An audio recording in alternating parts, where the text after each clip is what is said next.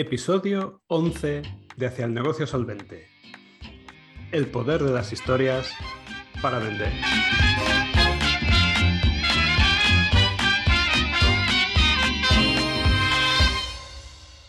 Bueno, pues para este episodio em, te voy a contar lo que pasó eh, para plantear este episodio. Y es que le dije a, a Tatiana, a mi esposa, que me buscara algo en la casa que, que yo pudiera vender. Entonces, mm, bueno, en ese momento yo me estaba poniendo unas sandalias para, para, irnos, nos íbamos a la playa. Me dice, pues eso mismo, esas sandalias feas.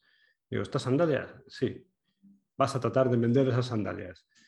Y bueno, eso es lo que voy a tratar de hacer en este episodio de podcast. Voy a contarte una historia para tratar de venderte esta preciosidad de sandalias que ya están usadas y un, poco ajadas. No te las voy a vender al estilo Wallapop, no te voy a poner una foto y mira, decirte, están como nuevas, solo los he usado dos veces, una para hacer el Camino de Santiago y otra para, para acompañar a Frodo a Mordor. No, no pienso hacer eso.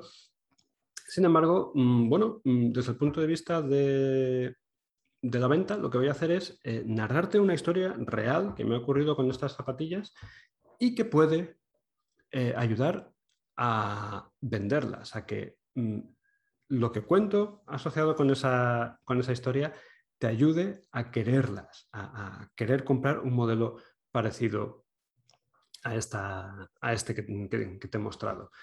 Entonces, bueno, mm, la historia que te quiero contar comienza precisamente haciendo el Camino de Santiago. Eh, era, por aquel entonces, eh, Tatiana era, mm, era, mi pareja, éramos, eh, éramos novios, y bueno, pues decidimos hacer el Camino de Santiago juntos y en un momento dado, en una de las etapas más duras, se puso a llover a mares. Estábamos todavía por Castilla y León, a punto de entrar en, en, Galicia. Y, y, bueno, estaba lloviendo de tal manera y estábamos tan empapados que bueno, estábamos atravesando eh, un pueblecito pequeñito a bastante distancia, unos 4 o 5 kilómetros del pueblo donde queríamos parar para completar la etapa. Y era un pueblecito pues, de apenas cuatro calles que se llama Ruitelán. Y, bueno, pasando por ahí, ya te digo, eh, sin ver más allá de un palmo, porque es que eh, había una cortina de agua brutal, eh, desde la ventana nos llama un señor, una ventana. Dice, Oigan, ustedes, ¿para dónde van? Y les decimos el, pueblo, que ya no, no, recuerdo cuál era, donde queríamos completar la etapa. dice, bueno, eso queda muy lejos. Si quieren pueden venir aquí, que quedan dos camas disponibles, las dos últimas que quedan está lloviendo mucho. Y nos miramos y dijimos, pues vamos aquí.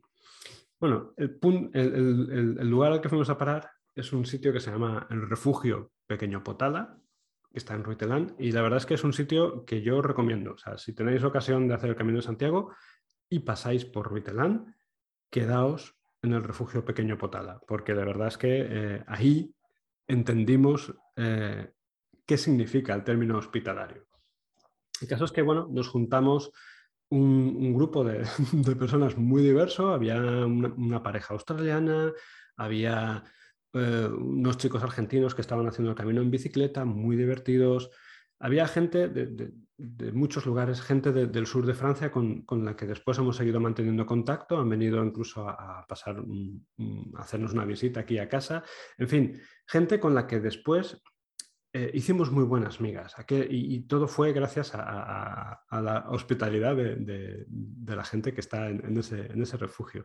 El caso es que también había eh, un chico que estaba haciendo el camino solo, un, chico electricista mm, que creo recordar que era de Vitoria, y una muchacha, me parece que se llamaba Susana, pero no estoy muy seguro, hace ya unos cuantos años de aquello, eh, pero sí que recuerdo que era de Baleares y que era maestra. Y bueno, pues cuando cayó la noche, después de cenar, eh, nos fuimos a dormir, pero el electricista y la maestra decidieron quedarse charlando en, la sala. Bueno, pues eh, al día siguiente surgimos ya con las energías renovadas y seguimos nuestra, nuestra etapa. Y lo hicimos al mismo ritmo que el resto de compañeros eh, que habíamos conocido en, el pequeño Potala. Y, cuando llegamos al, siguiente, al final de nuestra etapa, pues coincidimos con este electricista y vimos que iba acompañado de, la maestra. Y, Y bueno, vimos que la maestra tenía cara de preocupación. Y les pregunté, oye, ¿qué pasa?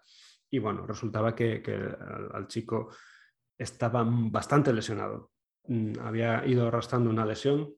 Eh, las zapatillas que llevaba le estaban impactando en el talón de Aquiles y lo tenía en carne viva. O sea, era una cosa muy fea de ver y, eso daba dolor solo de verlo. ¿no?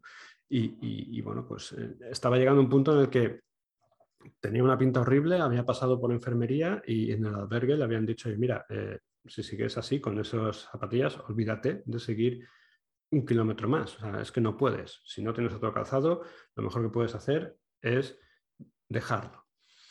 Y como a mí en la segunda etapa me ha pasado algo, algo parecido con, las zapatillas de trekking que llevaba, pues no me lo pensé dos veces. Abrí la mochila y saqué las sandalias y le dije, mira, póntelas, a ver si te molestan. El chico se las probó y le dije, date, un paseo alrededor del albergue y a ver qué tal. Y, nada, cuando se dio el paso, dije, joder, son muy cómodas y, no me rozan nada. pues quédatelas. Dice, no, hombre, no, ¿cómo me las voy a quedar? Y, pues sí, hasta que encuentres un lugar para comprarte, su, para comprarte unas. O, prefieres abandonar. Y obviamente, pues el chaval no quería dejar el, el, trayecto, ¿no? no quería abandonar. Así que, bueno, pues aceptó llevar mis sandalias. Dos días más tarde, volvimos a coincidir en, un albergue al final de, la etapa y, ambos, el maestro y él, la maestra y él, seguían juntos. Y ya con, esa complicidad ¿no? que da estar varios días enteros junto a otra persona. Se ve que esas, durante esos dos días pues habían ido día y noche, lado a lado. Y bueno, pues eh, el chico eh, fue un momento al albergue y salió con, mis sandalias. Dice, mira, aquí tengo tus sandalias, Javi. Y, le pregunté, oye, ¿qué tal? ¿Cómo va el pie? ¿Ya, ya no las necesitas? Dice, pues tío, me, han salvado la vida literalmente, de verdad. Si no me las hubieras prestado, es que no hubiera aguantado. Y me dijo eso, dice, me he comprado unas, eh, unas Columbia esta mañana. Fui a una tienda, pasamos por el pueblo no sé qué y había una tienda de calzado y me compré estas Columbia. Me dice, no son ni la mitad de cómodas que las tuyas, pero, pero bueno, me servirán para aguantar hasta el final. Y yo le insistí, digo, ¿estás seguro de que ya no las necesitas? Que no, no, no tengo ningún inconveniente. Dice, sí, sí. Y me las devolvió. Bueno, pues la última vez que coincidimos eh, Tatiana y yo con, con él fue ya al final del camino, por lo menos donde lo acabamos nosotros, que fue ya en Santiago. Hay gente que luego seguía a Finisterre, no recuerdo si él siguió hasta Finisterre. Nosotros nos plantamos en, en, en Santiago de Compostela y estábamos dentro de la catedral. Y me fijé en él cuando empezaron a volar el botafumeiro. Tuvimos la inmensa suerte de que llegamos un día en el que sí iban a volar el botafumeiro, ¿no? Y él estaba ahí, pues como todos los demás que estábamos allí, emocionados, viendo cómo, cómo iba de un lado para otro el, botafumeiro y me fijé en que iba de la mano de, esta compañera, de esta, de esta peregrina eh, maestra. Así que bueno, mm, ambos habían iniciado el camino solos y sospecho que acabaron encontrando lo que iban buscando. Y todo gracias, al menos en parte, a estas sandalias. Bueno, esta es la historia. ¿Es la mejor del mundo? Pues seguramente no. Ahora, si has escuchado hasta aquí, seguramente es que te ha resultado más entretenido que leer una ficha técnica con las especificaciones de la sandalia. Y es que con una historia, pues no hace falta. ¿Por qué? Porque la historia ya te dice, te dice cosas sobre esa zapatilla. Ya te dice, por ejemplo, que es indicada para hacer trekking y que la puedes llevar varios días consecutivos durante 8 o 10 horas ininterrumpidamente. De alguna forma, la historia te está diciendo que puedes recorrer terrenos con subidas y bajadas y que incluso la puedes llevar en días de sol, en días de lluvia, y que aguanta sin, que pierda adherencia y sin que, sin que te provoque lesiones. Incluso te está contando que es más confortable que otras de marca y que probablemente son más caras que este modelo. Pero lo que hace la historia es mucho más que hablarte de la sandalia como, como un mero objeto. Te la presenta como el elemento que puede marcar la diferencia entre seguir aquello que te has propuesto o abandonar por una adhesión. Te transporta también al Camino de Santiago, una de, tantas rutas o excursiones o, cosas que puedes hacer con unas sandalias como estas? Te habla de aventura, de explorar, de conocer lugares y personas nuevas. Te habla de generosidad y de confianza cuando le ofrezco, sin apenas conocerlo, quedárselas el tiempo que las necesite. Te habla incluso de romanticismo, de estar en armonía contigo y con los que te rodean. Incluso se convierten en la herramienta clave para que la relación entre el chico lesionado y la peregrina termine de cuajar. Si este chico no hubiera tenido estas sandalias, hubiera tenido que abandonar y probablemente no hubieran acabado juntos.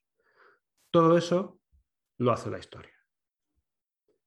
Bueno, pues usar las historias de esta manera es una de las cosas más rentables que puedes hacer para vender eso que tú ofreces. Da igual que sea algo triste y aburrido como una sandalia fea, porque mira qué fea, si eres capaz de contar una historia que despierte la emoción adecuada en la persona que te escucha o lee, la venta ocurre prácticamente sola. De saber contar historias así, de las que llevan al lector de la manita hasta la venta, va la última formación que estoy preparando para los miembros de mi suscripción mensual, que se llama Escribir con Solvencia.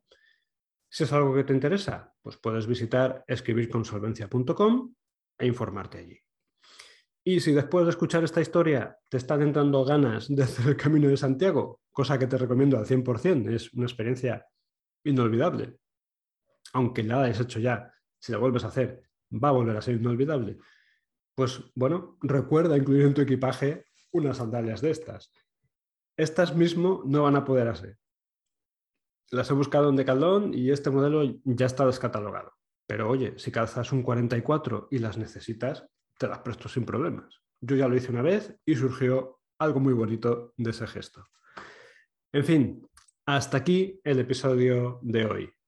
Yo soy Javi Vicente, esto es Hacia el negocio solvente y tú, tú pasa un día excelente.